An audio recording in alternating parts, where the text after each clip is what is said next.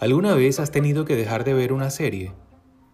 En varias ocasiones a lo largo de mi vida me he sentido afectado por películas, programas de televisión, canciones y artículos de Internet, entre otros, en donde se puede observar que hay tantas tinieblas en ocasiones a través de ellos. Pero gracias a Dios, no todos los contenidos son malos, ni tampoco creo que tengamos que limitarnos a ver solo documentales. Creo que hay películas y series que son buenas o que al menos no tienen un contenido que sea directamente dañino, pero es necesario usar de sabiduría a la hora de escoger.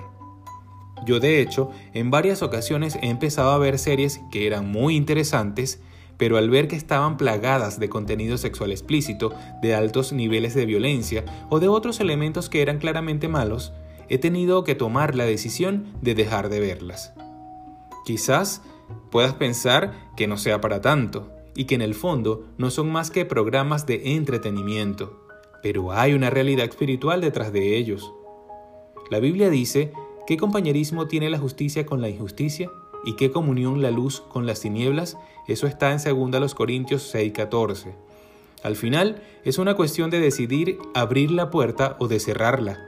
Podemos encontrar mucha oscuridad detrás de alguno de esos programas y es importante que seamos sabios para proteger nuestra mente y nuestro corazón.